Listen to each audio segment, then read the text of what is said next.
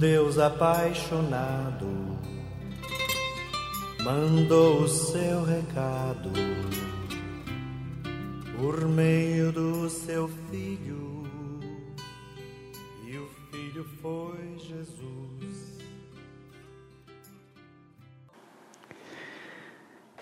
Já falei que de vez em quando preparo um podcast tipo Coxa de Retalhos, que junta várias pequenas peças avulsas que apesar de muito interessantes, porém, isoladamente e individualmente seriam curtas demais para montar o podcast.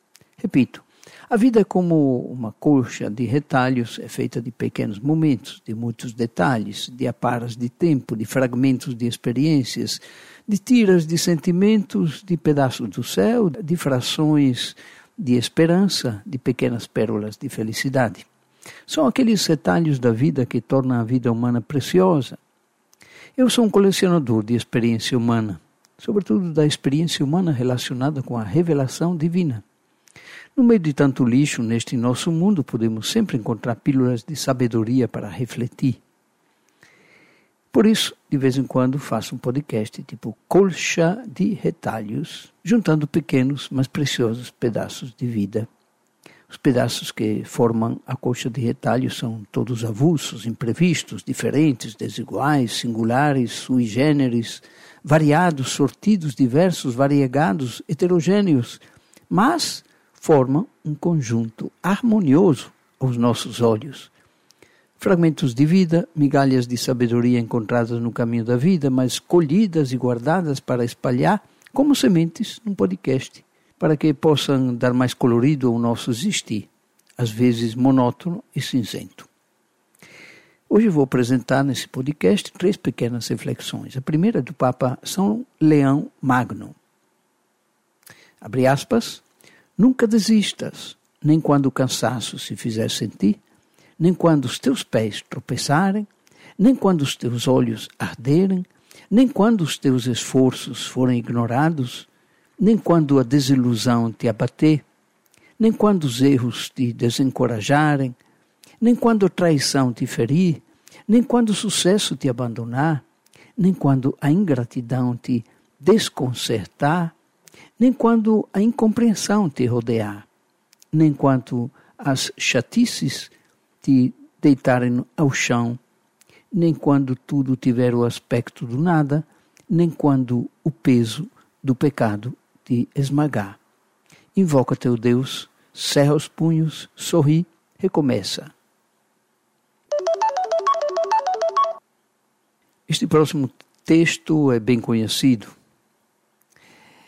É alguém que expressa sua experiência de oração. Ele diz: Pedi força e vigor, e Deus me mandou dificuldades para me fazer forte. Pedi sabedoria, e Deus me deu problemas para resolver.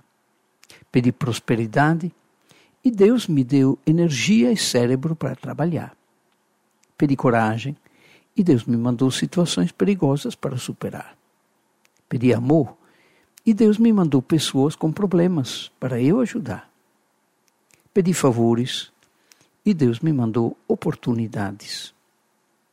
Não recebi nada do que queria nada do que pedi, mas recebi tudo o que precisava.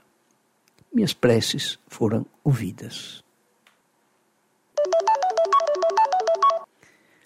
E finalizo com os propósitos da Madre Francisca Lechner, fundadora da Congregação das Filhas do Amor Divino